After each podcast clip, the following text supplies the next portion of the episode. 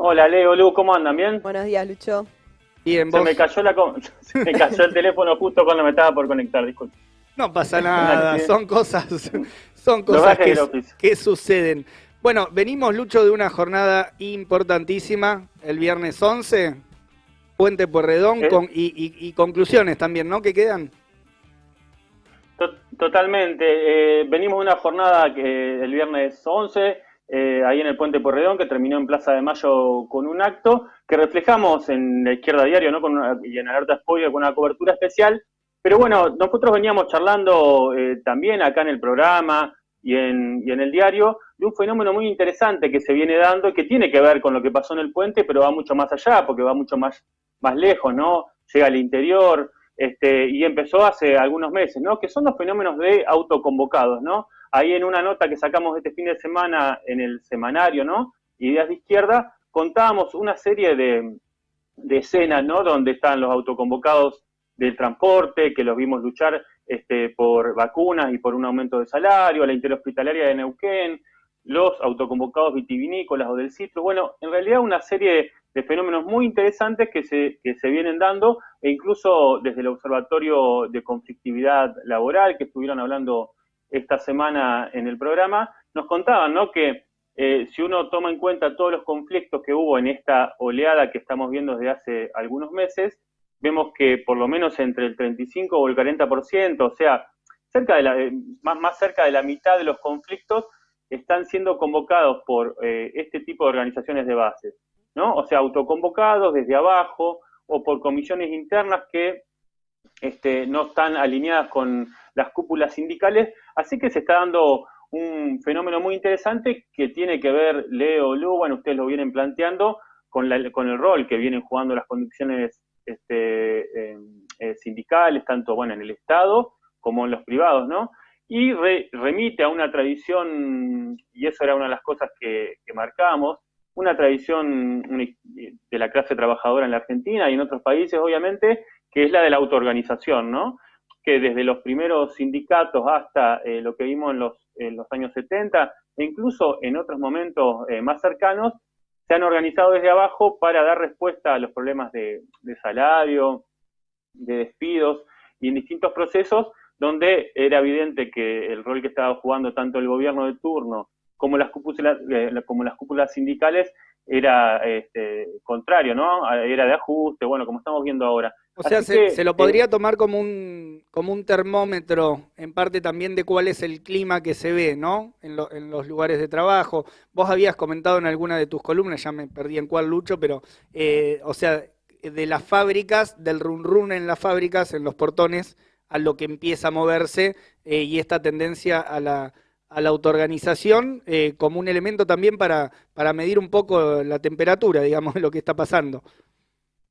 Totalmente, es un, un, eh, como decís Leo, dentro de la oleada de luchas había una buena noticia, ¿no? Que nosotros veíamos que era eh, esa, ese, esa organización desde abajo, ¿no? Ese, ese malestar que como no tenía forma de expresarse por, por el rol de los sindicatos, bueno, se empezó a organizar desde abajo, obviamente con la participación de la izquierda, eh, de otros sectores combativos, así que, bueno, entonces nos preguntamos de alguna manera qué iba a pasar con esos fenómenos este, ahora cuando con la crisis que se profundiza y qué rol podía jugar la izquierda para ayudar a desarrollar esos fenómenos. Pero lo que hicimos fue ir a preguntarle eh, ese día en el puente, ahí en medio de, de, de, la tensión con la policía, que bueno, bien reflejamos acá en alerta, algunos de esos activistas tercerizados, en este caso de la electricidad y ferroviarios, ¿qué era para ellos la coordinación, no? Estamos hablando de uno de los fenómenos eh, puntuales de esta autoorganización, que es la coordinación que se está dando en la zona metropolitana. Si quieren, escuchamos un picadito de algunas declaraciones. La semana pasada hicimos un Zoom, un Zoom que hubo casi 700 trabajadores conectados y bueno, debatimos eh, para dar un, una vista, que, la gente se entere de todos los conflictos que hay, decidimos hacer una actividad el viernes acá en el puente. La decidimos entre todas las luchas, hicimos una mesa de coordinación de la lucha del AMBA. La cual unificamos todas las luchas Ajá. que están peleando, ya sea por puestos de trabajo, por tierras, por lo de, contra los despidos. ¿no? Eh, la unidad nos hace más fuerte a todos y más visible hace nuestras luchas también. Eso representa para nosotros esta, esta unidad. Sí, hemos aprendido mucho de lo que es la, la, unión, la unidad, el poder debatir, en tomar decisiones entre todos democráticamente, como lo dijo ya el compañero, en la unidad, en el apoyo que recibimos de la gente de izquierda. La coordinación lleva a todas las luchas, tener una asamblea entre todos, organizarlo, tener eh, discusiones como siempre, como corresponde, y, debatir entre todos eh, en conjunto y juntarnos todos, porque la lucha se gana con la fuerza de todos. Lucho, ahí veíamos eh, los testimonios de los trabajadores desde el puente. Yo me quedaba con esto que vos decías al principio, primero este fenómeno, este termómetro de la autoorganización y ahora esta conclusión que se empieza a sacar de la importancia de la coordinación, ¿no? Eh, y los resultados que se está teniendo. Exactamente, Lu. Yo creo que, bueno, eh, eh, esos eran los diálogos que teníamos ahí arriba del puente, como se podía escuchar, y era lo que contaba de alguna manera el otro día Martín Brat acá en el programa, que es estas reuniones que se vienen haciendo, ¿no? En la zona metropolitana, desde la columna que se armó el 24 de marzo, se hizo un encuentro en Madigraf, bueno, una serie de, una experiencia que vienen haciendo estos sectores, y como contaban ellos, este, también hablamos con Juana de la Comisión de la Asamblea Permanente de Guernica, esta conclusión de la, de, la importancia de, coordinarse. Y ellos nos explicaban con, sus palabras, a partir de esta experiencia que vienen haciendo, este, y nos ayudaban a sacar algunas conclusiones, ¿no? Eh, la primera es que, obviamente, estos sectores empiezan a ver, ¿no? Eh, a partir de sus luchas y demás, la, importancia de unirse. Unirse, o sea, coordinarse, más allá de cómo, cómo se llame, que este, para tener más fuerzas, para tener más fuerzas para pelear, para tener más fuerzas para obtener no solo sus reclamos, que en el caso de los tercerizados del pasaplanta, como decían ahí los muchachos, está el tema de la tierra, el tema de los despidos, sino también, ¿no?, para conseguir los reclamos de todos.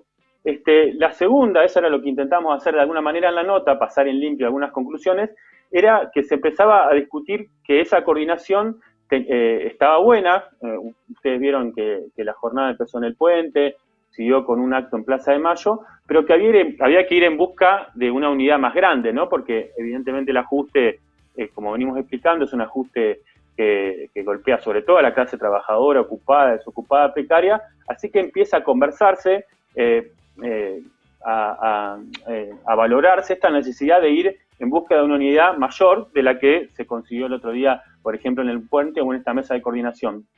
Y la tercera, para, cerrar por ahí esta, esta, estas conclusiones, es que empieza a haber este, por, eh, por, parte de ellos una experiencia, a ver, una autoactividad, le decimos nosotros, o sea, la, la necesidad de, luchar, de unirse, esas reuniones que se hacen, esas primeras elecciones, para muchos es la primera vez, como nos contaban ahí, que van al puente Porredón, que marchan un 24 de marzo, que pueden elegir delegados, porque estaban, eh, obviamente, en general este, eh, aplastados ¿no? por la burocracia sindical en sus gremios, o siquiera sin ninguna organización. O sea, todo eso va forjando una, esa experiencia propia, va haciendo que muchos trabajadores vayan avanzando ¿no? en sacar conclusiones y demás, pero además se hagan eh, sujetos de alguna manera, como decimos nosotros, de sus propios conflictos, sabiendo quiénes son sus amigos, quiénes son sus enemigos, sentándose con los funcionarios, conociendo cómo actúa la burocracia, haciendo una experiencia con el gobierno que el otro día los reprimió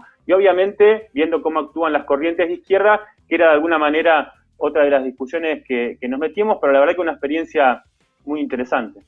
Bien, bien, bien. Claro, eh, un sector también donde, bueno, sí, hay, hay organización, ¿no? Por parte de los trabajadores y todo, y obviamente también hay intervención de las, de las distintas corrientes. Nosotros venimos reflejando bastante acá, eh, bueno, la participación y hoy charlábamos también de este, de este tema que es uno de los elementos que incorpora también Miriam Bregman en, en su llamado, ¿no? Eh, a por qué la izquierda se tiene que unir, en parte por esto también, por el rol que juega apoyando y acompañando todas las peleas eh, de los y las trabajadoras.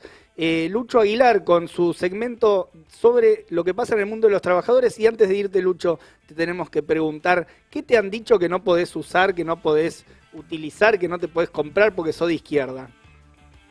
Y mira, muchas cosas. La de McDonald's es la típica, pero no sé, a veces me han criticado, yo a veces me gusta ir a ver a Boca, todos lo saben, iba a la 12, por ejemplo, a la 12, donde se junta a la 12, y me decían que no, que no daba porque, por bueno, zurdo no. pero y no, Son, mucha, son muchachos polémicos los de la 12, pero bueno, a veces uno se, le, gusta estar ahí en el agite y bueno, a veces me decían, bueno, puedes ir a la 12, todos de izquierda. y bueno, Eso pero- ya es discriminación. Es discriminación Claro. para, para el hincha de boca de izquierda. Claro. Bueno, gracias Lucho por la comunicación. Nos vemos en el próximo, la próxima semana. Bueno, nos vemos la semana que viene. Un a abrazo. todos y a Un abrazo. Bueno.